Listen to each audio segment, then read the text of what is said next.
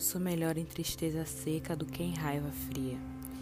Deve ser por isso que os meus olhos estão secos até agora secos como peixe defumado.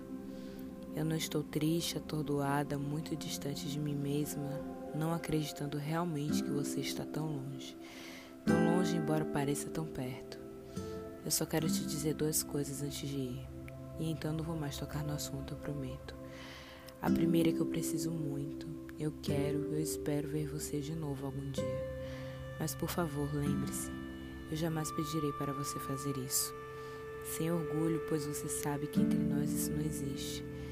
Mas o nosso encontro só irá significar alguma coisa apenas se você desejar isso também. Então eu esperarei.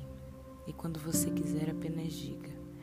Eu não vou pensar que você me ama de novo, muito menos que você tem que dormir junto comigo, nem que nós temos que ficar por um longo período de tempo juntos. Apenas tem que ser do jeito que faz sentido para você e quando fizer sentido para você. Não, não. Não, eu não posso pensar que nunca mais vou ver você de novo. Eu perdi o seu amor. Isso foi e é doloroso para mim, mas eu não devo perder você. Você me deu tanto, o que você me deu significa muito, e você nunca poderá pegar isso de mim de volta. Sua ternura e amizade são tão preciosas para mim que eu ainda consigo me sentir severamente grata e feliz quando olho para você dentro de mim. E eu espero que essa ternura e amizade nunca me abandone. Para mim é desconcertante, eu sinto vergonha. Isso é óbvio, mas é a única verdade.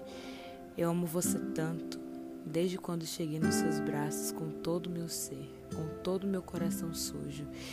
Eu não poderia fazer menos, não poderia mas eu não vou te incomodar.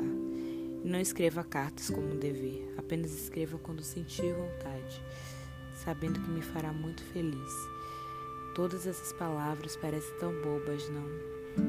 E você parece tão perto, tão perto. Deixe-me ficar perto de você também e me permita, como no passado, ficar no meu próprio coração para sempre.